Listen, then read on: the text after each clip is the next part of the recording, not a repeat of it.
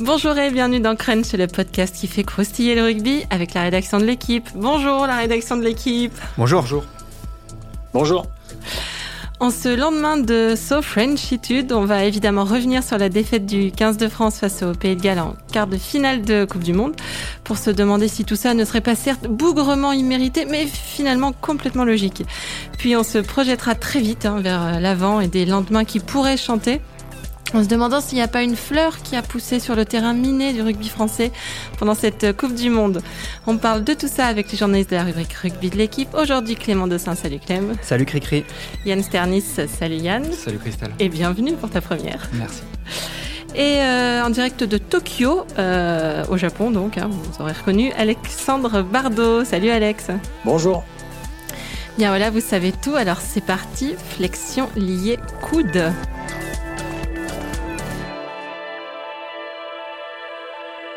Bon bah voilà, c'est fini. Hein. Il s'en est fallu d'un rien, de 4 minutes, d'un point pour que l'équipe de France aille faire un bras de fer avec les Springboks. Mais finalement non.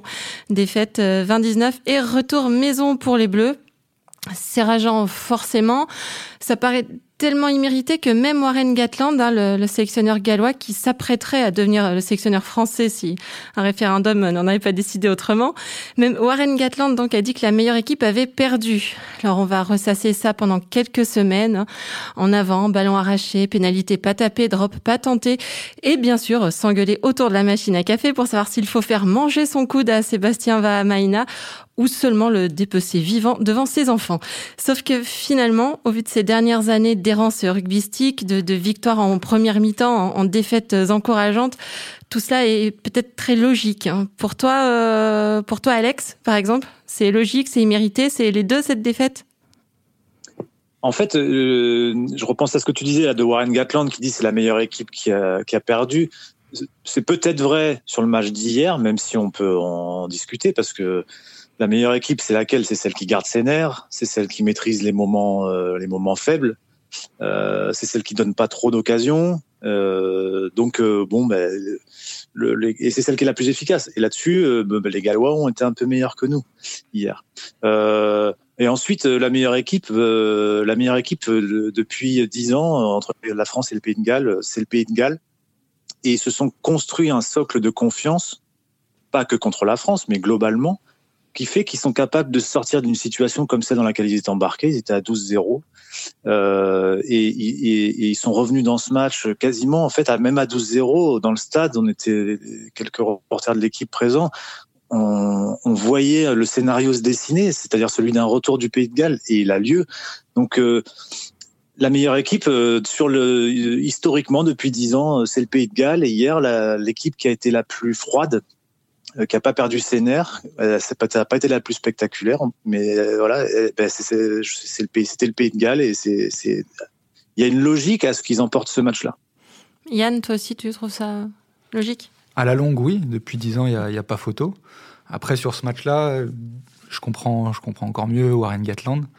Euh, et, et ça, ça, fait du bien de l'entendre aussi. Les Bleus, les Bleus nous ont surpris quand même. Euh, par rapport à, leur dernier match euh, de poule, leur dernier match euh, ces dernières années. Au moins, ils nous ont fait vibrer. Enfin, moi, ils m'ont fait vibrer, ils m'ont frustré, euh, mais à la fin, j'y ai cru. Et, ouais, ouais, c'est pour moi, il y, a, un match sur quelle était la meilleure équipe hier. Et déjà en soi, c'est presque une victoire pour, pour des supporters. C'est vrai qu'on s'attendait franchement pas, euh, enfin moi le premier en tout cas, à ce que la France rivalise autant avec le, Pays de Galles. Je m'attendais, j'avais pronostiqué un 19-12, donc je m'attendais à une défaite, euh, voilà, sur une marge raisonnable, mais je m'attendais à quelque chose d'assez implacable. Et ce implacable n'est pas survenu. Les Français ont réussi, comme on, l'avait dit avant, à apporter un petit peu de folie, mais une folie raisonnée avec un plan de jeu euh, qu'ils ont respecté la plupart du temps sur ce match. Donc à apporter un petit peu de folie par moment pour pour et, et à montrer ce sait d'eux, c'est-à-dire qu'ils ont un potentiel offensif qui est assez incroyable, notamment avec des individualités très fortes. Vakatawa, Fikou, Dupont, Penaud, par exemple. Donc, euh, bon, on a vu tout ça hier, mais on a aussi vu ressurgir ben, tous les manques de cette équipe, euh, le le manque de maîtrise, qu'il soit individuel, mais surtout collectif. En fait, on, on reparlera, de, on reparlera pardon de VAR rapidement après. Mais moi, ce qui me frustre le plus, Euh, hier, c'est euh, les occasions manquées et elles sont, elles sont innombrables. Que ce soit, alors il y a, les cinq points au pied de Ntamak, c'est une chose, mais un buteur dans un mauvais jour, ça arrive. Mais surtout, la, fin, la, forte domination de la fin de première mi-temps, qui, doit être mieux récompensée, qui doit faire passer le score de 19-10 à peut-être 26-10 dans le meilleur des scénarios. Euh, et surtout, et là pour moi, c'est, je, les, je les ai revus trois fois, les images hier, c'est incompréhensible, c'est qu'on ne tente pas des drops. Quand on est à 14 contre 15, à la 60e minute, à plus 6, c'est une faute de jeu majeure euh, de ne pas tenter les drops. Et elle incombe, selon moi, à deux joueurs. À Antoine Dupont, qui à un moment tente une valise aura, au lieu de faire la passe à, à Camille Lopez, qui est dans l'axe, et à Camille Lopez lui-même, mais il doit le pourrir, il doit lui gueuler dessus comme pas possible, il doit, il doit réclamer ce ballon, et sur le temps de jeu suivant, enfin, ou deux temps de jeu suivants, il s'échappe dans le côté fermé pour aller jouer euh, un, un coup qui n'est pas bon à jouer et qui. Oui, il est pas bon, il est pas bon, il, il est pas oui, loin d'être bon quand même. Ouais, il est pas loin d'être bon, mais il est. Si Penaud chope le ballon, il y a essai. Ouais, mais la passe Alex, la passe de la passe de, de Vakatawa, c'est c'est un, c'est une 50-50 quoi, elle est risquée, elle mm. finit en touche. Bon, et je pense que même si Penaud la chope, je suis pas certain qu'il aille au bout. Bref, peu importe. Mais quoi qu'il en soit, c'est un mauvais choix, je pense. À ce moment-là, c'est un drop, c'est remettre les Gallois à plus d'un essai transformé. Bon, donc euh, donc tout ça, ce sont ce sont des des, des, des résurgences, enfin ou des ou des symptômes de ce qu'est cette équipe de France depuis 4 ou 8 ans, quoi, d'une équipe de France qui ne maîtrise pas euh, temps forts en l'occurrence.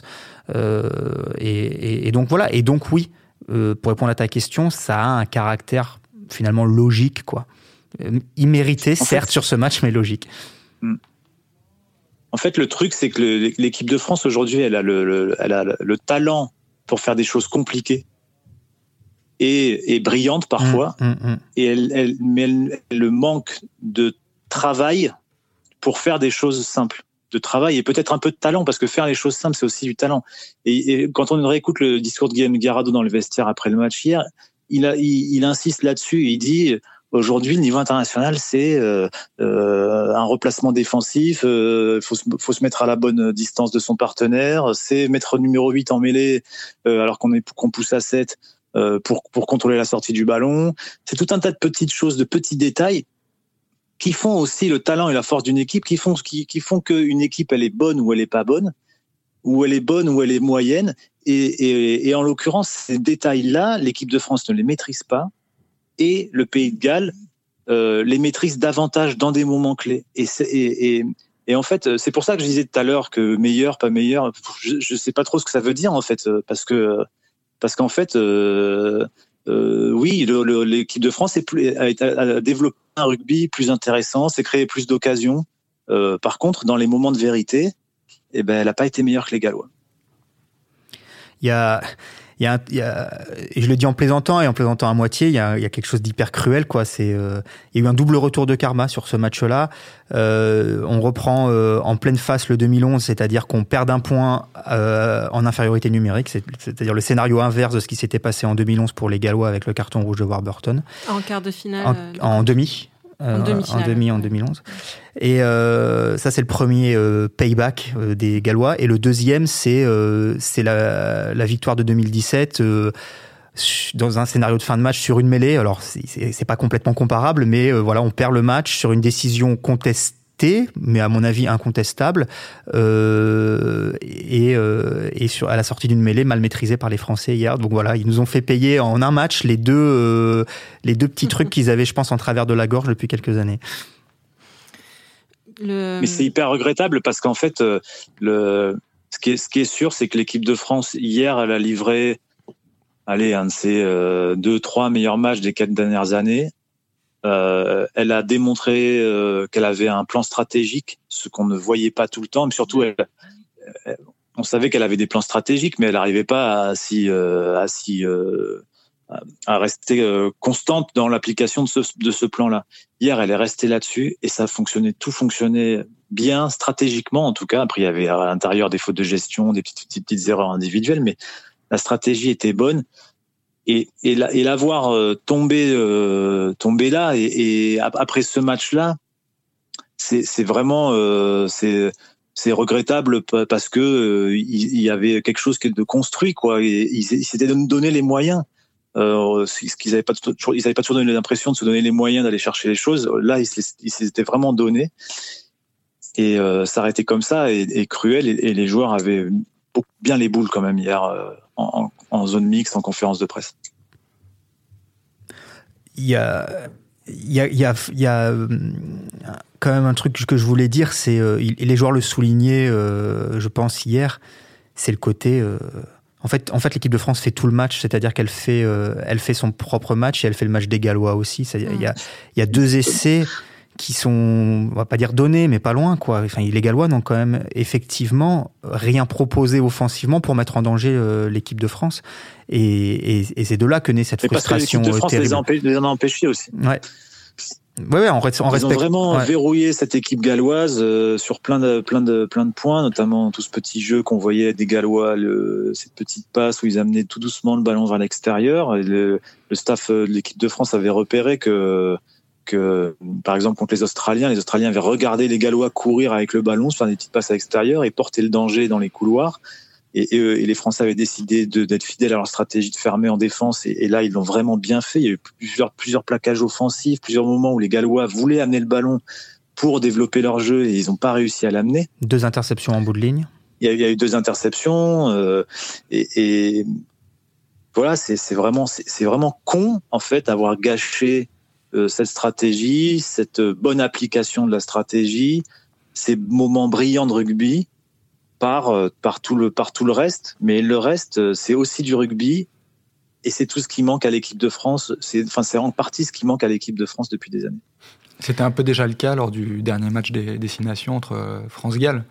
Où, Bien sûr. où les Bleus avaient fait une première mi-temps phénoménale et avaient donné le match en, commettant d'énormes erreurs en, deuxième.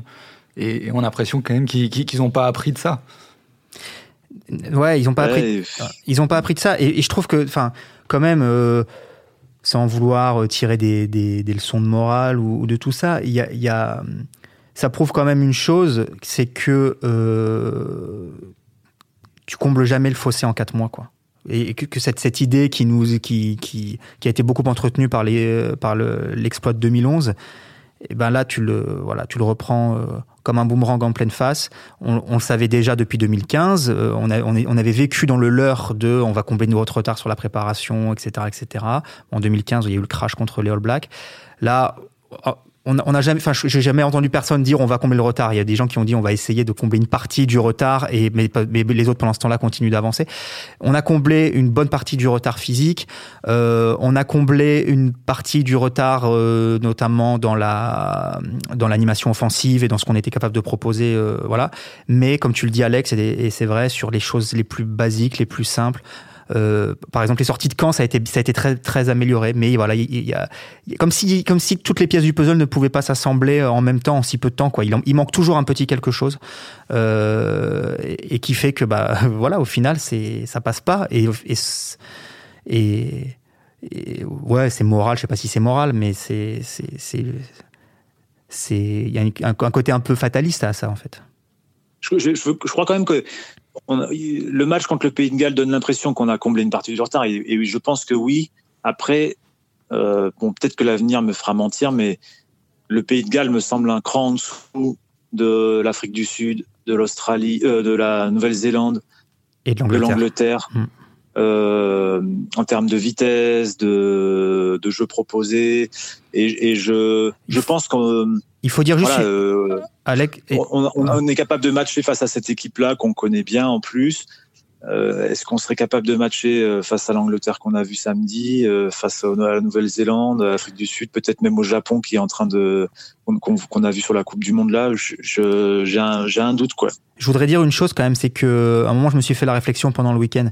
Les trois équipes qui n'ont pas joué le, le week-end précédent à cause de l'histoire du typhon euh, ont failli. Euh, on a vu une Angleterre ultra dominatrice contre contre l'Australie. On a vu une Nouvelle-Zélande ultra dominatrice contre l'Irlande, et on a vu une, une, équipe de France qui a failli passer à la, à la surprise générale contre le Pays de Galles. je crois, je crois que ça. Parce que les Gallois, ils, les Gallois, ils ont ils ont pas joué le week-end dernier. Les Gallois qui ont joué là, là. Je sais, Alex, mais ils ont joué quand même. France, ils avaient pas joué. Ouais, ils ont pas joué parce qu'ils avaient, ils avaient, ils avaient fait reposer depuis 11 jours. Ils avaient fait reposer contre l'Uruguay. Ils avaient joué avant, mais ils sortaient quand même d'une poule. Ce que je voulais dire, c'est qu'ils sortaient d'une poule extrêmement dense où ils ont laissé des plumes physiques contre les Fidjiens, notamment 11 euh, jours avant. Euh, il y a des joueurs importants, enfin notamment un joueur important qui leur manquait, c'est Jonathan Davis. Donc on mm. est arrivé quand même sur ce quart de finale là alors avec un manque de rythme peut-être, mais avec un, surplus de fraîcheur par rapport aux Gallois hyper important. Et je pense que c'est aussi ça qui s'est ressenti euh, pendant ce match d'hier. On dit un mot de, de l'affaire euh, Vahamaina. Du coup, Alex, tu nous disais que qu'en zone mixte, les, joueurs étaient, euh, étaient, étaient, abattus, qu'ils avaient bien les boules, je, je cite. Euh, Ils ont pas personne à personne n'a chargé euh, Vahamaina, contrairement à nos collègues. Non, non, non. Qui nous chargent depuis ce matin, comme si on avait nous-mêmes enfanté le diable. non, non, personne ne l'a chargé. ils sont restés assez solidaires de lui ils ont bien senti. Euh, ils avaient vécu au moment de la zone mixte, nous on le savait pas, mais ils avaient vécu le, la scène qu'on a vue plus tard sur euh, sur les images de TF1 où va euh, leur dit avec une voix euh, d'outre-tombe, de, de, dépit profond, de d'outre-tombe. Alors il leur dit, je crois que j'ai pété les plombs. Donc il mesurait la détresse et donc je pense qu'il y a personne qui qui fera une sortie contre lui, même si peut-être entre eux ils se disent quand même il a il a pété les plombs. Mais de, mais de toute façon, enfin c'est le, le constat il est il est implacable. Il Sébastien Vamaina, il, il, réagit pas à une agression, il, réagit pas à, à, un moment, il pensait pas dans un moment d'hypertension euh, parce que l'équipe de France est sous pression, que qu'elle est menée au score. Il est en train d'étrangler le joueur et puis ensuite il lui met un coup de coude qui décale la tête de Ben Wright sur euh, sur une vingtaine de centimètres. Jolie souplesse euh, de cervicale. Ouais, grosse, euh, ouais, clairement. Il aurait dû faire de la boxe. un sacré menton, comme on dit en boxe. Euh, mais euh, c'est euh, incompréhensible. C'est un geste des années. Euh, je sais même pas lesquelles d'ailleurs. 70. On n'avait pas vu de moi là. 70, 80, je sais ça, pas. ça, ça, nous rappelle les heures sombres de notre comment, histoire pourquoi. rugbyistique. Ouais, exactement. Exactement. Yann, euh, un, un, avis?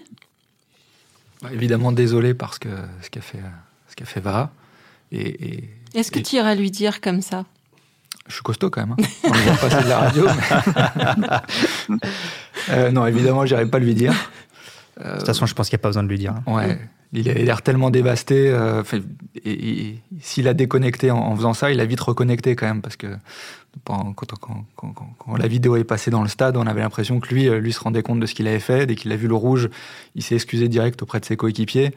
Et, et je pense qu'il a rapidement mesuré euh, la, la, portée de son erreur. Après, a... au stade, il y a eu une image forte, c'est que au moment où le euh, je, je, pense que très peu de personnes voient ce qui se passe, euh, à part ceux qui étaient du côté de la tri dans la tribune, du côté de, de, de, du coup de coude, on va dire, de la touche. Et très peu de personnes voient ce qui se passe. Et donc, le Pepper arrête le jeu, ça passe sur le grand écran, et au moment où ça passe sur le grand écran, l'ensemble du stade, mais les joueurs aussi découvrent. Et je, Johan Uji, qui était à l'opposé de l'action, au moment où il lève les yeux à l'écran, il voit le geste, il enfonce sa, sa tête dans, la, dans sa main, parce qu'il comprend tout de suite. Ouais. Et, et bon, euh, le, le, le, match ne se, ne se perd pas que là-dessus. C'est une explication importante de la défaite.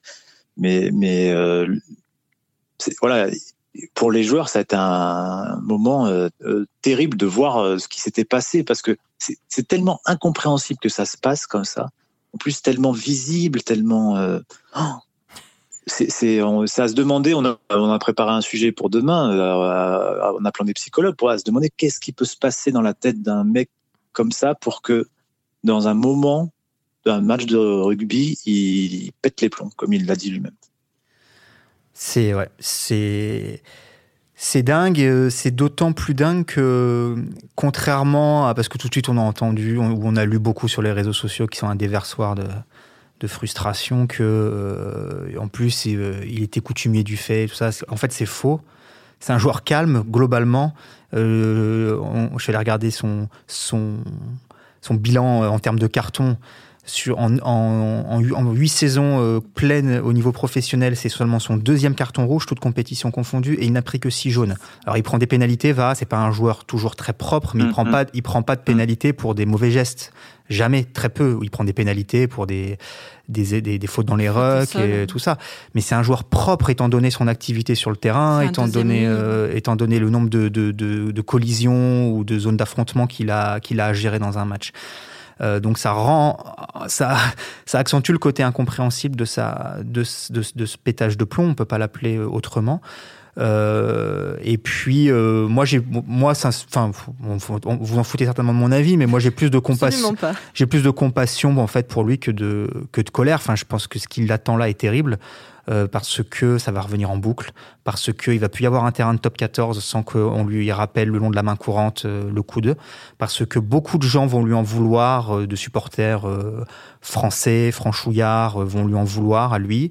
Il y a qu'à voir, hier j'ai dit dans une vidéo sur le site de l'équipe que j'estimais que c'était pas la seule cause, enfin qu'il ne fallait pas résumer la défaite de l'équipe de France à ça quand on lit les commentaires en dessous c'est parfois un petit peu euh, affligeant parce que tout le monde pense que si, voilà, il faut trouver, c'est facile, il faut trouver la tête de Turc, le coupable idéal. Donc le coupable idéal, évidemment, c'est lui. Mais euh, moi, je le redis, je redis ce que j'ai dit tout à l'heure. On avait encore après son expulsion les moyens de gagner ce match ou de ne pas le mm-hmm. perdre. Jusqu'à la, je veux dire, jusqu'à la 75e, jusqu'à jusqu'à cette mêlée mal négociée. On peut aussi parler de Charles Olivon qui fait un match fabuleux et qui se fait arracher un ballon des mains par un demi de mêlée. Enfin voilà, il y a, il y a plein de choses. Euh, euh, des coupables, on peut en trouver. Il y avait moyen de l'avoir tué avant ce match aussi. Bien sûr. des coupables, on peut en trouver 15, 23. Euh, donc, euh, donc, euh, donc voilà. Oui, va, comme tu le disais, Alex. Oui, c'est un, un, élément prépondérant de la physionomie et de l'histoire de ce match, mais c'est pas le, la seule raison de la défaite. Voilà. c'est une des raisons aussi pour lesquelles on est, on, on est plusieurs à avoir estimé que lui mettre zéro dans le journal n'avait pas de sens. Euh, qu'il y avait eu un match avant, qu'il y avait eu un match après, que son match d'ailleurs avant était remarquable, euh, à l'exception d'une pénalité en première mi-temps, mais l'essai qu'il marque, on l'a jamais vu marquer un essai comme ça avec les Bleus. Donc euh, voilà, tout ça fait que c'est c'est triste, mais c'est d'abord triste pour lui en fait. Et on apprend juste maintenant que Sébastien Vahamaina a décidé de mettre un terme à sa carrière internationale. Euh, nous, on va pas pouvoir vous en dire plus, mais vous retrouvez plus, euh, plus d'informations sur le site l'équipe.fr et, euh, et dans l'édition de l'équipe de demain, mardi 22 octobre. On va passer au deuxième thème et avec de l'optimisme à l'intérieur. Hein. On est un peu abattu par la, par la défaite des Bleus, mais il faut pas jeter le, le bébé avec l'eau du boudin, hein, comme dit Jacques Delmas. Euh, autant ah, je il y a... que c'était ta grand-mère qui disait ça. Absolument pas. Elle, dit par exemple qu'il est moche à faire avorter une couvée de singe. D'accord. C'est différent.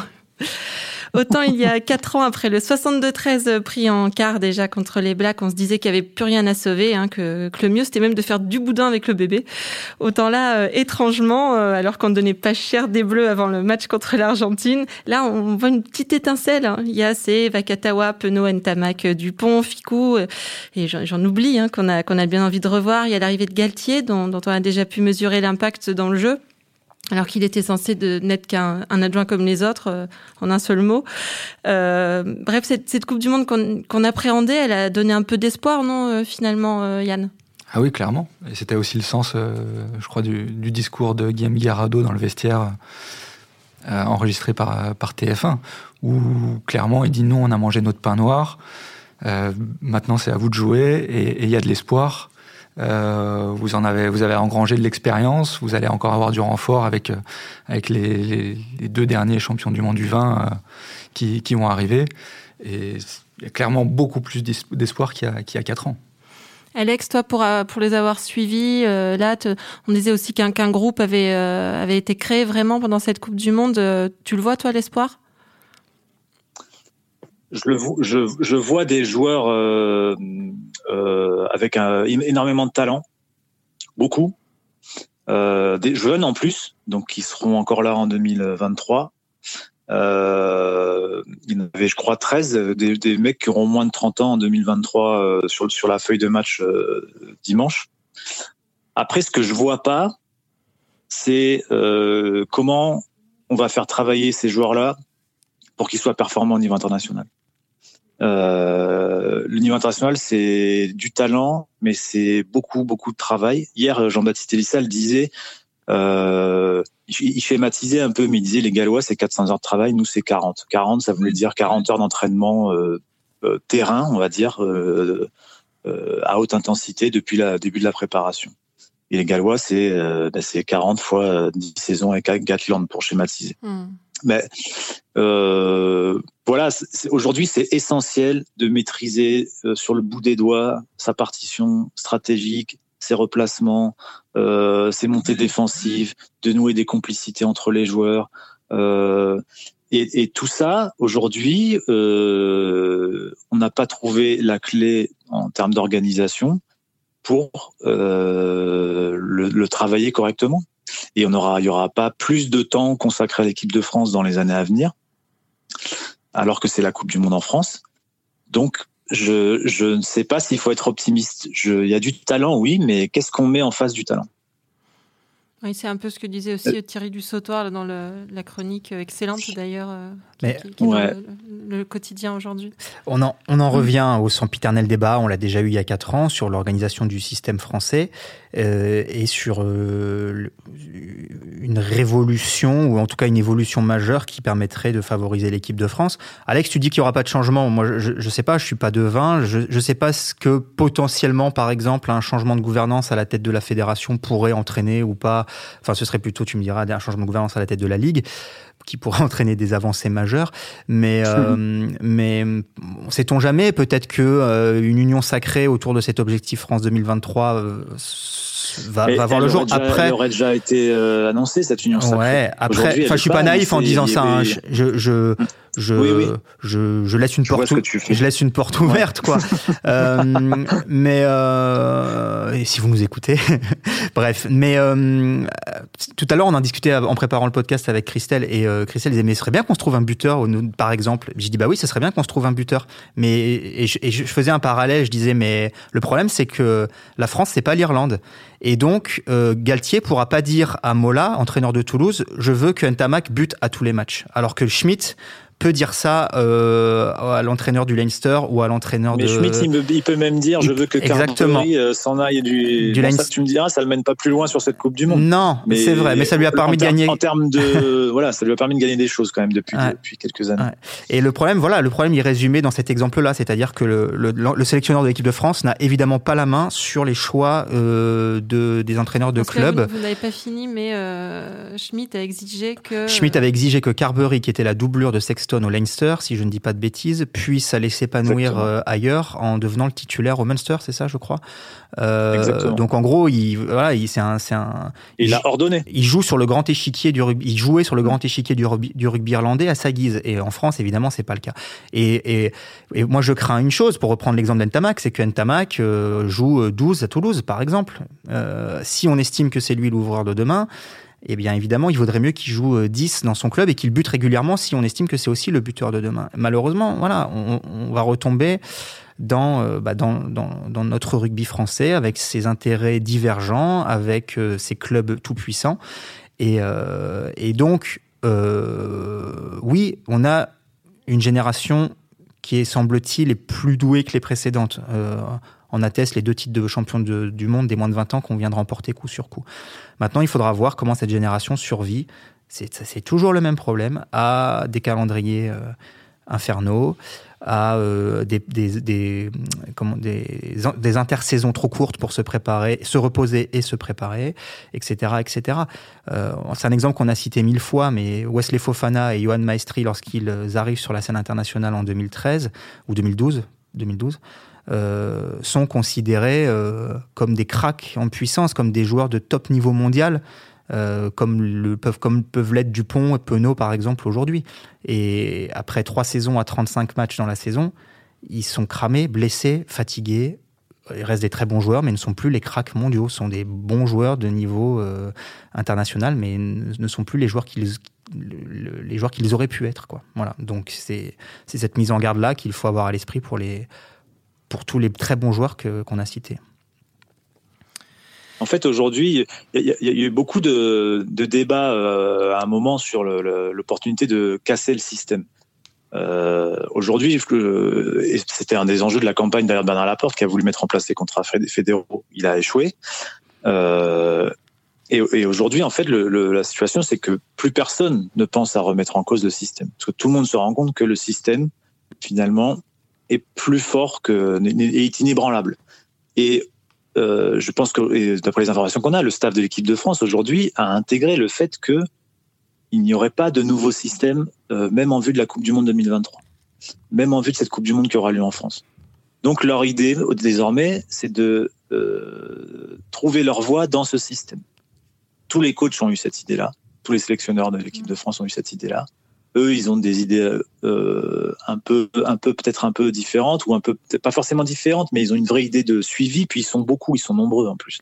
Donc, euh, par exemple, là, ils veulent euh, essayer d'avoir des rendez-vous hebdomadaires avec chaque joueur de l'équipe de France, des rendez-vous qui puissent durer un quart d'heure et qui qui seraient pas forcément que de l'entraînement, qui seraient pas, qui serait même pas peut-être parfois pas du tout de l'entraînement, mais peut-être des discussions, une manière de garder le contact, de fixer des objectifs, de regarder de la vidéo, de rappeler deux trois principes de jeu, peut-être qu'il y aurait aussi un peu de travail technique. Alors tout ça, c'est bien parce que je pense qu'en plus ils ont une idée derrière de mettre en place un suivi autour d'un nombre d'un groupe de joueurs resserré. On sait aussi que tous les tous les entraîneurs ont cette idée-là au départ et puis qu'à un moment ça explose parce que les blessés, les méformes, la pression des résultats, etc. Mais bon, ils ont en tout cas cette idée-là. Euh, le problème, c'est est-ce que ça, c'est suffisant pour gagner la Coupe du Monde 2023 C'est en fait la seule question qui vaille, c'est celle-là. Est-ce que c'est suffisant? Est-ce que, est-ce qu'avec ce, en mettant en place ce système-là, on peut rattraper le retard qui existe encore par rapport au Pays de Galles, hein, mais par, et qui, qui est sans doute encore plus grand par rapport à la Nouvelle-Zélande, à l'Afrique du Sud, à l'Angleterre? Est-ce que c'est possible?